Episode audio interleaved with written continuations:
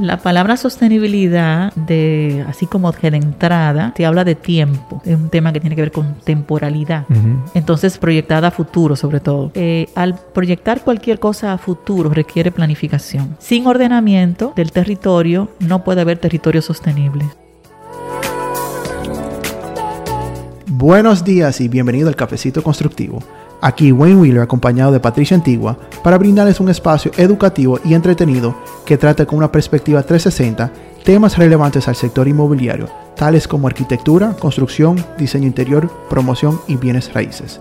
Si les gusta el contenido, por favor suscríbanse en Google Podcast, Spotify o iTunes como el Cafecito Constructivo. También nos pueden seguir en Instagram o Facebook para apoyo visual del podcast, behind the scenes y otro contenido.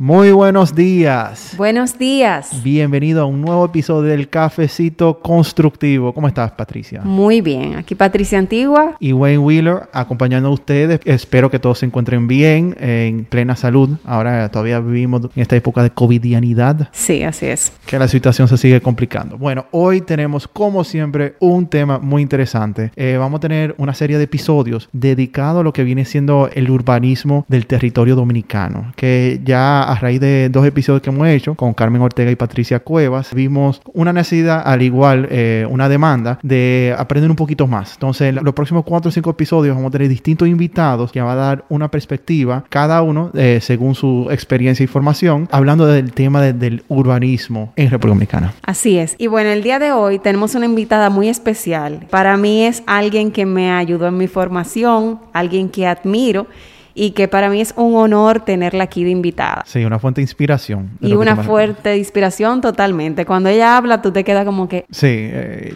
ha sido difícil iniciar el cafecito porque ella abunda de, conocimiento y sabiduría. Tenemos ya más de dos horas aquí simplemente hablando y cada tema que ponemos siempre interesante. Lleno de enriquecimiento. el día de hoy, Wayne Wheeler, ¿quién es que tenemos? ¿Cuál es nuestra invitada? Antes de decir su nombre, quiero hablar un poquito de ella. Si yo digo si hablo de su currículum vitae, va a ser todo un episodio. Entonces va a ser muy breve. Ella es arquitecta, urbanista, docente e investigadora dominicana especializada en turismo y alta gestión pública. Y tiene varias maestrías de Barcelona, al igual que Barna y Cepal. En cuanto a su formación profesional, en MITUR se dedicó al ordenamiento turístico y la revitalización del centro histórico de Santo Domingo desde el 2008 al 2020. Y también los planes de ordenamiento turístico territorial. Ese viene siendo eh, su fuerte con una vertiente estratégica a la orden de país, eh, no solamente en zonas.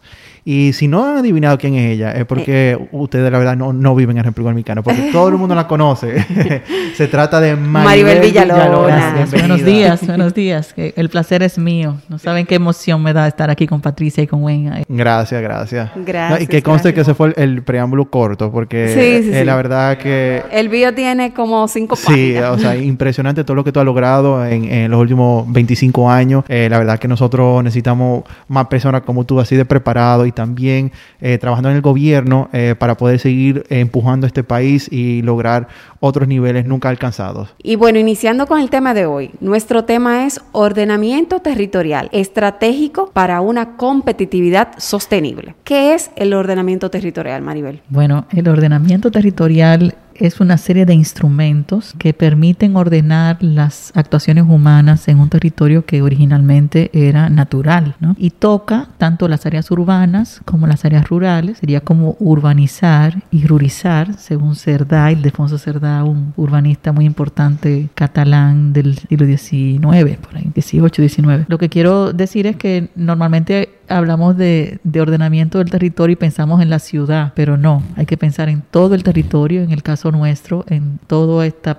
porción de isla que habitamos. Y eso, además de lo rural, también incluye, por ejemplo, minas. Todo, todo, todo. Las... Todo lo que viene englobando la República Dominicana. Todo, la costa, todo el territorio. De lo que se trata es de hacer, de generar una serie de instrumentos que van desde una ley de suelo, que no tenemos, eh, todavía en República Dominicana no, no tenemos una ley de suelo, que es el, digamos que es el instrumento base para determinar la vocación de todo el territorio nacional, cuál es la utilidad y, y, cuáles son las zonas que hay que conservar y cuáles son aquellos lugares donde se produce el agua o, o cuál es la vocación de cada área de la que está dotada la naturaleza del territorio dominicano. Pero luego también hay que tener una ley de ordenamiento que sería un documento que instruye y establece legalmente cuáles son los planes que hay que hacer, cuál es la tarea que hay que hacer. Y normalmente se nos va la mirada hacia el plan urbanístico, que específicamente de las áreas urbanas, y dejamos de lado otro tipo de planes. Hay que tener planes regionales, parciales, o sea, temáticos, o planes sectoriales. Por ejemplo, el sector minero tiene que tener un plan, el sector turismo tiene que tener plan, el sector eh, agrícola tiene que tener un plan, y todos esos planes tienen eh, unas actuaciones en territorio. Para, como ustedes tienen un público técnico, ¿verdad? Sería como imaginar unos layers o unos, unos papeles si so fueran físicos o unos, unas capas digitales en el ordenador, en el que cada plan, sobre todo el plan sectorial, encaja perfectamente con el otro y conforman el ordenamiento del territorio completo. Hay una larga lista de instrumentos que se requieren para ordenar un territorio. Me gusta pensar en el territorio como un artificio, así le llamó eh, también Soria, un, un, pensador de este tema eh, catalán, en el sentido de que es arte y ciencia, ¿no? Y que una vez el, el ser humano toca el territorio, eh, ya no es natural, sino que es un, un, artificio. Y entonces, ¿qué es lo que estamos utilizando aquí en República Dominicana para con el ordenamiento, desordenamiento? en República Dominicana hace años estamos lidiando eh, con una construcción de una ley de ordenamiento del territorio que no acaba de salir. Eh, a mí me, me resulta muy preocupante porque si tú comienzas a hacer una ley de ordenamiento del territorio y te toma 10 años, te toma 8 años, cuando vengas a concluir probablemente esté desactualizada. Sí no es sostenible. No, no, está desactualizada, ni siquiera, mm. las, ni no, siquiera no, no, tiene que ver nada con la sostenibilidad. Todavía sí. no, porque no lo has hecho ni siquiera. Está ya. en burocracia, en el camino, en, en los procesos. Sí, ¿no? eso es algo como nosotros vimos con respecto a Punta Cana. Eh, que todavía están tratando ahí, eh, por lo menos en, en, la manera de ordenamiento, tareas, o sea, lo están visualizando como si fuera un campo, pero ahora eso se está urbanizando, eso está desarrollando a tal paso que todavía las densidades eh, no, no pudieran reflejar lo que se necesita en la zona. Wayne, tocaste un tema que, que me toca a mí directo, ¿no? Yo, ese uh -huh. plan de ordenamiento del territorio de Bávaro, Macao, Punta Cana, Ubero Alto estuvo en mis manos, o sea, fue, fue dirigí ese proceso y en 2012 salió ese plan, que por cierto ya pasado este tiempo requiere una actualización. Sí. Y es interesante porque tú como promotor dices, allí ya se está haciendo una construcción alta, ¿por qué no me permiten hacer sí. una torre de tal tipo? Porque ya hay una cerca, etcétera. Esa modalidad eh, ha sido muy recurrida en República Dominicana. O sea, ¿quién se va primero? ¿Quién lo hace primero? Con aprobación o no, no importa. Uh -huh, Pero uh -huh. ¿quién viola la norma primero? ¿Quién la cambia primero? Sí. No, no, es en la mesa de, del urbanista que se va a hacer, sino se va a hacer en el territorio por alguien que de alguna manera logró eso. En República Dominicana, hablar de suelo no urbanizable es un pecado. Como si tuviéramos el derecho de colonizarlo todo. Sí. Y no es así. Para que el territorio de Bávaro, Macao, Punta Cana sea sostenible en el tiempo, lo que está sucediendo ahí, debe haber áreas intocables, áreas de protección. Y eso no se comprende muy bien. Háblame un poquito más de eso de sostenibilidad. ¿Cómo... Yo iba a mencionar eso mismo. Sí. Quería saber un poquito cómo, ¿Cómo ese ordenamiento territorial y la sostenibilidad van de la mano. Sí, y, y a ver cómo lo definen en tu campo, en, en, en tu gremio, porque quizás la definición de uno puede ser un poco distinto. Si ¿Cómo, ¿Cómo hacemos que ese ordenamiento sea sostenible? Mira, la palabra sostenibilidad, de así como de entrada, te habla de tiempo, es un tema que tiene que ver con temporalidad. Uh -huh. Entonces, proyectada a futuro, sobre todo. Eh, al proyectar cualquier cosa a futuro requiere planificación, cualquier cosa. Entonces, eh, sin ordenamiento del territorio, no puede haber territorio sostenible. Eso es imposible, porque entonces no hay una coordinación entre las personas que actúan en ese territorio, ni hay una delimitación, algo tan simple como delimitar hasta dónde llegas y hasta dónde actúas y cuáles zonas van a ser preservadas para ti mismo, para la gente, para que puedas disfrutar de la naturaleza, por ejemplo, uh -huh. o para que los servicios puedan llegar hasta donde está la última de las construcciones. Eso tiene que ver con economía, tiene que ver con saber que el suelo es un bien finito y que hay que apreciarlo, o sea, que hay que cuidarlo, y más en una isla. Entonces, la sostenibilidad, y entonces me puedo ir a hablar de, de lo que son los ODS, los Objetivos de Desarrollo Sostenible. ¿Eso de, del gobierno dominicano? Sí, de, los Objetivos de Desarrollo Sostenible no son más que un acuerdo internacional firmado y suscrito, ¿verdad? Por todos los países que tienen que ver y que forman parte de la ONU. Nos hemos puesto de acuerdo en que para la Agenda 2030 hay 17 objetivos que debemos cumplir o que debemos en lo que debemos avanzar como países. Por ejemplo, erradicar la pobreza es uno de ellos. El pensar en erradicar la pobreza tiene que tener una concreción en territorio importante, pero también generar suelos y ciudades sostenibles, un crecimiento económico sostenible. Para esa sostenibilidad de, ciudades sostenibles, ellos apoyan mucho lo que viene siendo la densidad para minimizar el impacto de áreas rurales. Bueno, cada territorio tiene su propio modo, ¿verdad? Por eso existe el proceso de planificación y de comprensión del territorio antes de la toma de decisión. Pero suele pensarse que concentrar de alguna manera población en un sitio puede garantizar ciertas calidades. Ahora bien, hay una tendencia también a aceptar que el campo también está siendo intervenido por los seres humanos cuando cultivamos, cuando caminamos por ahí o cuando se asientan, hacen pequeños asentamientos humanos y que eso también hay que pensarlo cómo se hace, que no es dejarlo eh, libre. Por eso se habla más bien de la sostenibilidad de asentamientos humanos, ese término, ¿no? Ciudades y asentamientos eh, humanos. Y es lo que tú dijiste un principio, ¿no? Piensa mucho ciudad, ciudad, ciudad, pero es una intervención, o sea, ¿cuánto de nuestro territorio mundial se ha dedicado, sea para el cultivo o para el ganado? Mucho está dedicado para, para nosotros y ahí estamos interviniendo de tal manera que estamos modificando o eh, afectando el ecosistema existente. El vivir en la ciudad nos ha hecho olvidar la codependencia entre las áreas rurales y naturales y la ciudad. Es una codependencia impresionante. O sea, la vida urbana se sostiene en el campo y en las áreas no tocadas. El agua que consumimos viene de algún lugar en un sitio no urbanizado. ojalá fuera así, ¿no? Porque hay zonas que en la medida que son naturales producen más agua. Por eso yo creo que como país todavía estamos pensando no solo la población en general, sino los técnicos. Creemos que el ordenamiento se trata solamente de, urban planning y no es así. El ordenamiento es mucho más amplio. Definitivamente la sostenibilidad económica, social y ambiental de cualquier lugar, pero más de una isla, una pequeña isla en el Caribe como la nuestra, con muchas oportunidades de desarrollo, pero también muchas debilidades arrastradas, debe sustentarse en el ordenamiento del territorio y debe sustentarse en una planificación que trabaje el ámbito económico desde el territorio. Nosotros somos muy buenos, yo creo que internacionalmente nos han reconocido más de una vez que hemos logrado mantener una macroeconomía estable y que como país, incluso en momentos de crisis, aparentamos avanzar. Pero si eso no se hace y se va llevando a una territorialización de esos aparentes avances, entonces no será sostenible. Y con ese mismo tema, ¿en qué nivel estamos entonces? ¿Estamos avanzando muy lento? Bueno, en, relación... Tírate un apoyo. Estamos avanzando lento. ¿Tú estás preguntando o lo estás diciendo? bueno, no quiero como decir estamos avanzando lento porque algo hemos avanzado, pero ¿cómo estamos? ¿Qué nos falta?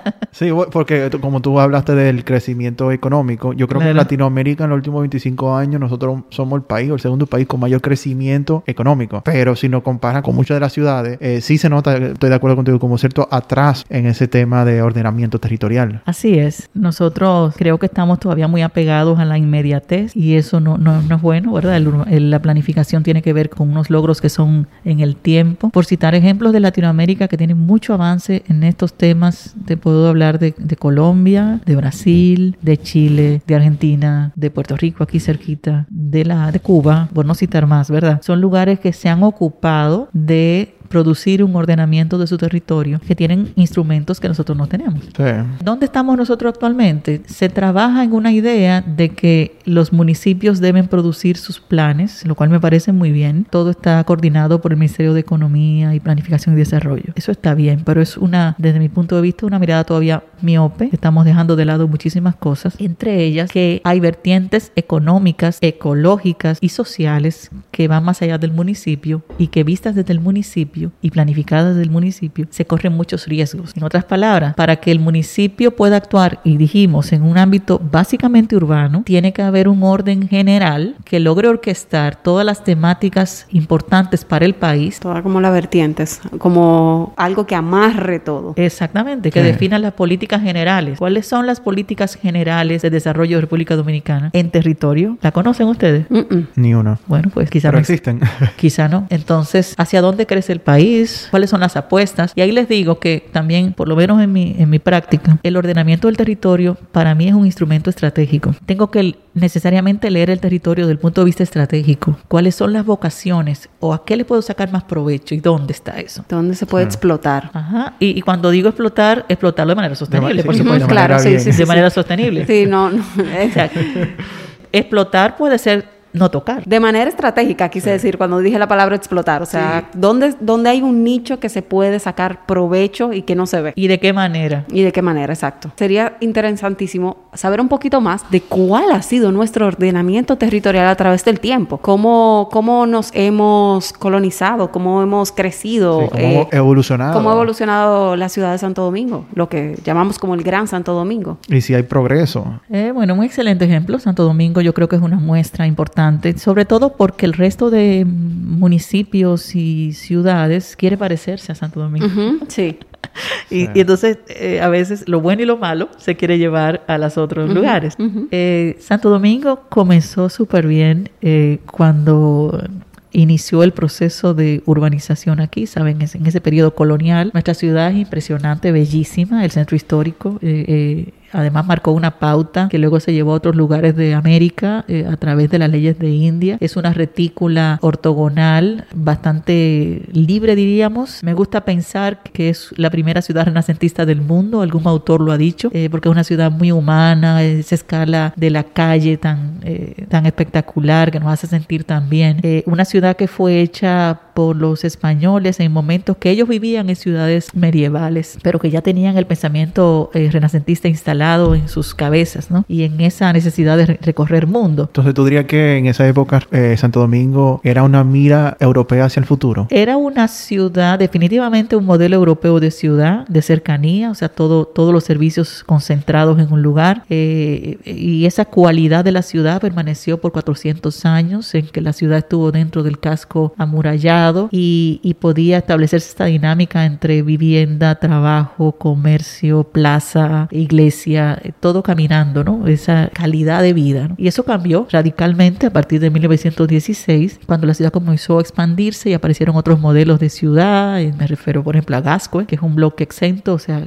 una vivienda en un jardín, una vivienda grande. Este espacio Sí, no, no. más viviendas unifamiliares. Exacto. Sí, ya esa- ese modelo de multifamiliar, tres, cuatro pisos, compartido, viviendo en comunidad, ya se va disipando un poco. que el suelo se mira de otra manera. Sí. El suelo ya no es, eh, el valor de la tierra cambia. Y también la intervención es mayor. O sea, la huella que ocupa el humano es mucho mayor en viviendas unifamiliares. Pero en ese caso, tú dirías que había una compensación interesantísima con el verde, porque eso era como una especie de ciudad jardín. El, el Gascue hasta hace muy poco era un bosque casi, ¿no? Ujú. Ujú. Y, y luego también hubo un crecimiento hacia el sur, en los ensanches, Villa Juana, Villa Francisca, el ensanche La Fe después, etcétera. Esta cuadrícula ortogonal perfecta que alojó vivienda de clase media baja y que todavía hoy día también la contiene ese tipo de población, pero que se ha ido terciarizando y ahora lo que más bien ofrece servicio con una serie de problemáticas en el centro de Manzana. En fin, que digamos que la primera mitad del siglo XX hubo cierto control en la ciudad y una urbanización que parecía razonable, ¿verdad? Una actuación muy salpicada de experiencias internacionales, tanto europeas como norteamericanas, pero sensata. Y diríamos que la segunda mitad del siglo, salvo excepciones como este reservar territorios como el Parque Mirador del Sur, el Parque Mirador del Norte, el Parque Mirador del Este, que son excepcionales decisiones, ¿verdad? Y uno que otro desarrollo. Diríamos que durante la segunda mitad del siglo XX nos dimos nosotros a la tarea de conquistar territorio, tanto que en prácticamente 50 años no más nos hemos engullido el territorio desde Pedro Brán hasta Boca Chica. Wow, yendo de un kilómetro a un terreno tan vasto, o sea, Bueno, solo, el distrito, impresionante. solo el lo- Distrito Nacional tiene 102 eh, kilómetros Sí. cuadrados. ¿Cuánto? El distrito solo tiene 102 kilómetros cuadrados. Sí, ya. Imagínate Entonces, todo. y eso no es Gran Santo Domingo, que este, norte, oeste y el Distrito Nacional. Y Guerra y Pedro Brán y los Alcarrizos. O sea, wow, o sea, nosotros, y ahí volvemos al tema de la sostenibilidad, o sea, nosotros estamos creciendo, pero eh, estamos mirando hacia el futuro como hicimos en un principio. Y lo más irónico de lo que tú estabas diciendo, que cuando se creó eh, Santo Domingo, era para tener todo ese acceso, todo cerca, poder caminar. Eso es lo que nosotros creemos hoy en día, que ya lo hemos perdido, esa esencia que teníamos originalmente, y muchas personas quieren rescatar, hablamos de democratizar eh, los pavimentos, las aceras y todo eso para poder disfrutar de la ciudad de otra manera. Parecería que la ciudad creció a un ritmo mayor que la posibilidad de controlar y de pensar el territorio que puede tener el Estado o la misma gente. Y siempre hay una oportunidad, yo creo que una excelente oportunidad, el nivel de conciencia que la gente ha adquirido, incluso post-COVID, yo pienso, eh, para retomar el tema, pensar en cómo hacer del territorio de Santo Domingo o del país unos territorios sostenibles y unos territorios competitivos. Desde el momento en que, en que surge la globalización, que a veces a mí me da con pensar que la globalización surge con el descubrimiento de América o con la llegada de los, de los españoles aquí, la, también la posmodernidad podríamos decir que, que arrancó ahí. Eso es cosa que uno a veces piensa, ¿no? Pero a partir de que se instaura la globalización, las ciudades tienen que competir unas con otras. ¿Hasta qué punto Santo Domingo podrá competir con ciudades que en estos momentos están trabajando para cumplir con los objetivos de desarrollo sostenible? O sea, trabajando temas de ambiente seriamente, trabajando temas de eliminación o aminorar la pobreza seriamente, trabajando temas de la democratización del espacio público, de una movilidad sostenible, de un limitar el desarrollo urbano eh, en términos de la conquista del suelo eh, de manera clara y legal, eh, etcétera, ¿no?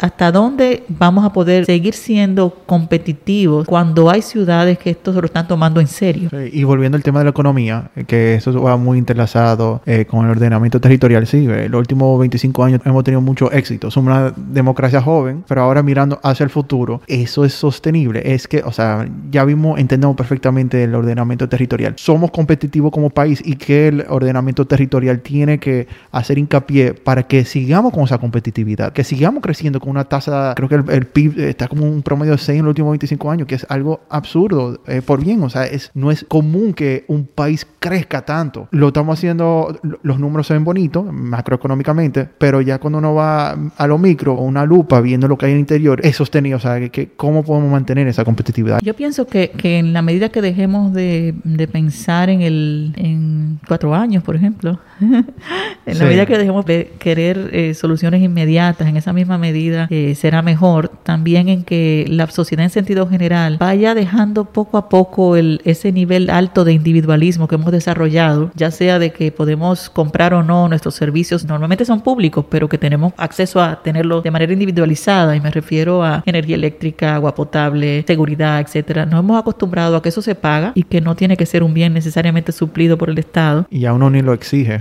Exactamente, o que tengo posibilidad de irme de esta ciudad a otro lugar a tener tiempo de ocio en áreas abiertas, porque la ciudad no me lo ofrece, pero puedo pagar en otro lugar cercano, en otra ciudad, que está dedicada a eso solamente, al ocio. Sí, lo, que hemos dicho antes, o sea, uno viaja a, Europa. Para buscar esa experiencia. esa experiencia que uno lo debe tener en su día a día, aquí en República Dominicana. Pero la puedes tener en República Dominicana, en lugares que se han dedicado a eso, ¿no? Cerquita, aquí, en las zonas turísticas, en Romana, o no sé te vas allá y, ya tú tienes ahí un espacio público decente, pero estás en una burbuja. Entonces, creo que lo primero es repensarnos el modelo de vida y ver lo valioso que sería que la ciudad misma te pueda ofrecer espacios públicos de calidad, un cierto orden de, de la manera en que se organizan los usos de suelo, de la manera en que donde se da determinado tipo de construcción, por ejemplo. Pero a mí me interesa mucho el tema de cómo esta ciudad nos ofrece más contacto con la naturaleza y le damos espacio a la naturaleza. Los seres humanos no, no estamos en el planeta o en la República Dominicana solos. Hay otros individuos que son naturales, ¿no? Y que son indispensables para nuestra propia vida y estamos dejando de pensar en ellos. Yo creo que hay oportunidades fundamentales en esta mancomunidad de municipios que es el Gran Santo Domingo. Hay una impresionante, a mí me parece, me encantaría poder trabajar en eso, que es la ría de los Amas, ¿verdad? Ese caño de agua junto con el Isabela y su entorno es una gran gran oportunidad de estructuración del tejido urbano, de provisión de servicios ecológicos, servicios ambientales a la ciudad, pero también es una gran oportunidad económica de un suelo que puede tener un valor importante y convertirse dentro de poco con algunas acciones estratégicas en la nueva centralidad del área metropolitana de Santo Domingo. Nunca lo había pensado. Eso. Yo, yo tampoco, ¿eh? porque uno piensa lo que viene siendo el ordenamiento territorial, uno piensa en el urbanismo, uno no necesariamente sí. piensa en un cuerpo de agua. Eh, y como eso pudiera afectar tanto toda una ciudad, eh, la verdad que me encanta la perspectiva que tú le estás dando y, y el twist, el, el, que hay que cambiar el chip, que eso también lo decimos mucho, hay que cambiar el chip de la manera que uno ve las cosas para verlo de una manera completa.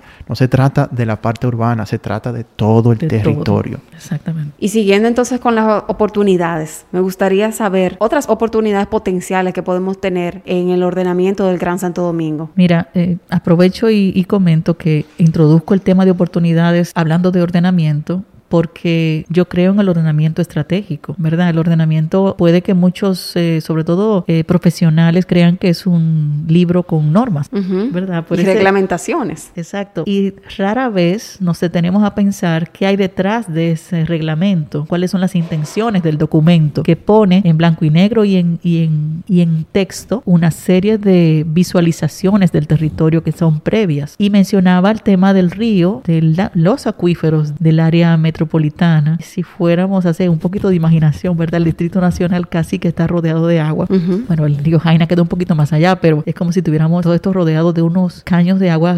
impresionantemente grandes y valiosos que estamos dejando ir allá, que se vayan al, al mar Caribe y, y, punto, ¿no? Pero no estamos aprovechando. Y hablando de Mar Caribe, yo pienso que el malecón sigue siendo una gran oportunidad. Uh -huh. Un lugar poco trabajado. Recientemente la alcaldía de la gestión anterior trabajó y creo que muy bien una la acera sur del malecón, pero el malecón no es la acera sur. El malecón es el arrecife, es el área de aceras, es la calle, son los edificios Eso que te están iba a decir, después, las mismas edificaciones. Las edificaciones y yo diría que llega el ámbito podría estar llegando hasta la independencia en el caso del tramo que se trabajó. Y ahí volvemos con ese chip, incluye el terreno, incluye el territorio marítimo. No es solamente urbanización, no es solamente No es solamente esa acera. Sí. Exactamente. Por ahí empezamos.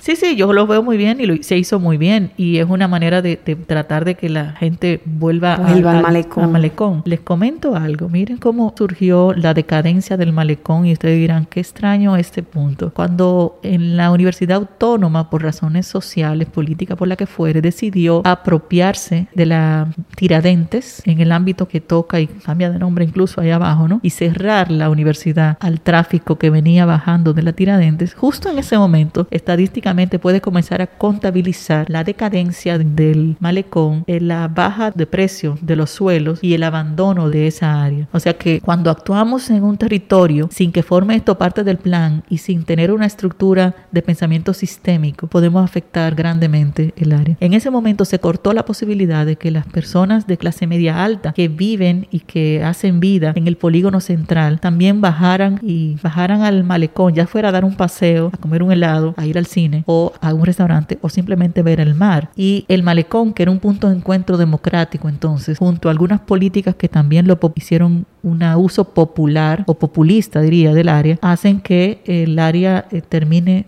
no revitalizada o muy decadente. Claro, hay que sumarle a eso el uso intensivo de la vía por tráfico que no debería estar circulando por la área más bella sí. que tiene esta ciudad. Sí, porque es irónico que uh -huh. nosotros tenemos un malecón en muchas de las ciudades grandes, esas son las torres o lo, los inmuebles que son más es costosos. El punto de más atractivo sí, para otras no, ciudades, no pero aquí lamentablemente sí. eso es otro cafecito. Sí, ese, ese, sí es un buen episodio que debíamos tener. Entonces, pero, pero se los menciono como oportunidad. Sí, sí eso, te iba, eso te iba a decir. Esa es otra oportunidad entonces potencial para ordenamiento. Claro, y que no solo es Distrito Nacional, sino que toca Santo Domingo Oeste. Uh -huh. Yo diría que Jaina también tiene un frente marino. Uh -huh. El frente marino de esta ciudad completo es una gran oportunidad, oportunidad, para generar competitividad y para generar espacios eh, de calidad desde el punto de vista socioambiental. Sí. Y me gustaría saber cómo tú entiendes, Maribel, que la sociedad puede contribuir o incidir en ese ordenamiento territorial que sí, hemos hablado. Porque hemos hablado mucho de lo que puede hacer el gobierno, que como si fuera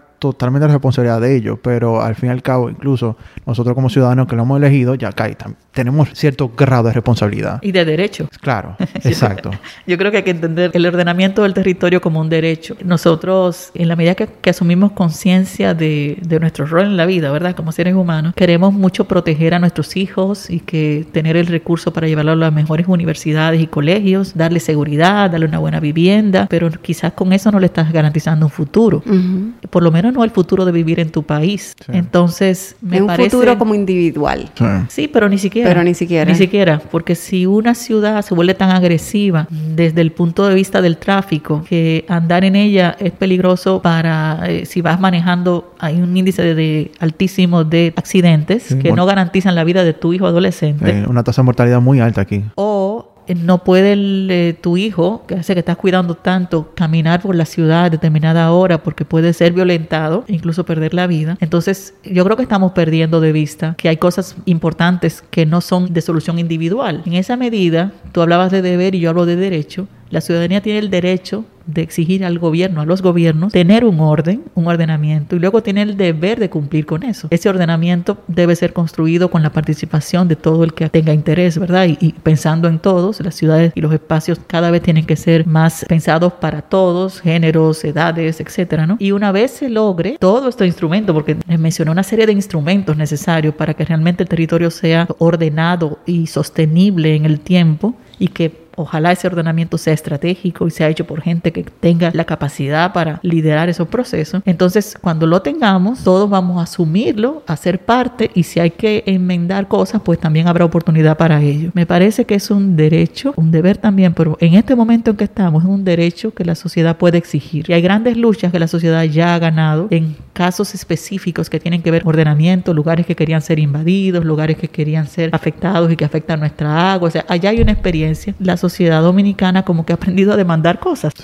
Sin embargo, el ordenamiento del territorio no está en la agenda. Y por otro lado, cuando el ordenamiento me toque y requiera que yo acomode algún punto de mira, alguna manera de hacer las cosas, pues pensar que que también tengo un rol que cumplir y que también tengo que hacer unos acomodos. Lo que creo que la ciudadanía debe pensar es que las garantías del futuro, o sea, ¿qué debo dejar a mis hijos y a mis nietos? No basta con dejarle dinero, no basta con dejarle una vivienda. Tienes que dejarle un país y una ciudad en la que pueda vivir y trabajar y progresar porque sea competitiva y en la que pueda vivir con calidad porque es sostenible. Wow, me, me encantó, me encantó esa palabra. O sea, nosotros tenemos que darle un mejor futuro a nuestros hijos y no se no basta simplemente con educación, no basta con lo que le podemos dar nosotros. Tenemos que exigir nuestro derecho. y tenemos que hacerlo de manera colectiva, que ahí es el, desafío, que no es porque lo que le damos a nuestros hijos son cosas que yo y mi esposa le podemos dar, pero ya cuando hablamos de manera colectiva a nivel de municipio, país, eh, ciudad,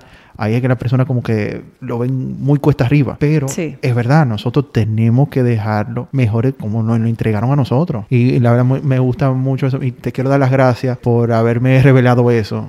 Porque sí, a mí, ya yo entiendo por qué tú estás inspirada, Patricia. O te inspiro en la universidad. Porque la verdad yo, yo me siento inspirada con no solamente lo que me ha dicho, sino todo lo que tú has podido lograr. Y es mucho en base a ese chip que, que tú llevas eh, adentro. Muchísimas gracias, Wayne. Muchas gracias por estar con nosotros como te dijimos en un principio, ha sido un honor hablar de este tema que, yo desconocía, que como muchas personas no está destapado y que hay que darle importancia. Eh, gracias por estar aquí con nosotros. Esperamos poderte tener nuevamente para otros, para seguir indagando en otros temas. Un honor, ha sido un café. Eh, yo soy más de té, pero un café. No me ah, diga, pero, te tomaste dos. No, no, no. no, no, porque el café, el café para mí tiene una connotación que solo me lo tomo con, con gente agradable. Ay, gracias.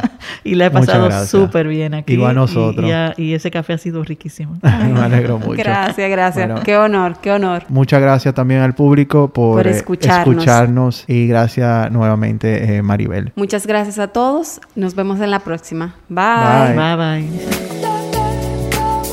Muchas gracias, eso ha sido todo por hoy. Para cualquier pregunta, inquietud o comentario, favor de escribirnos a elcafecitoconstructivo.gmail.com.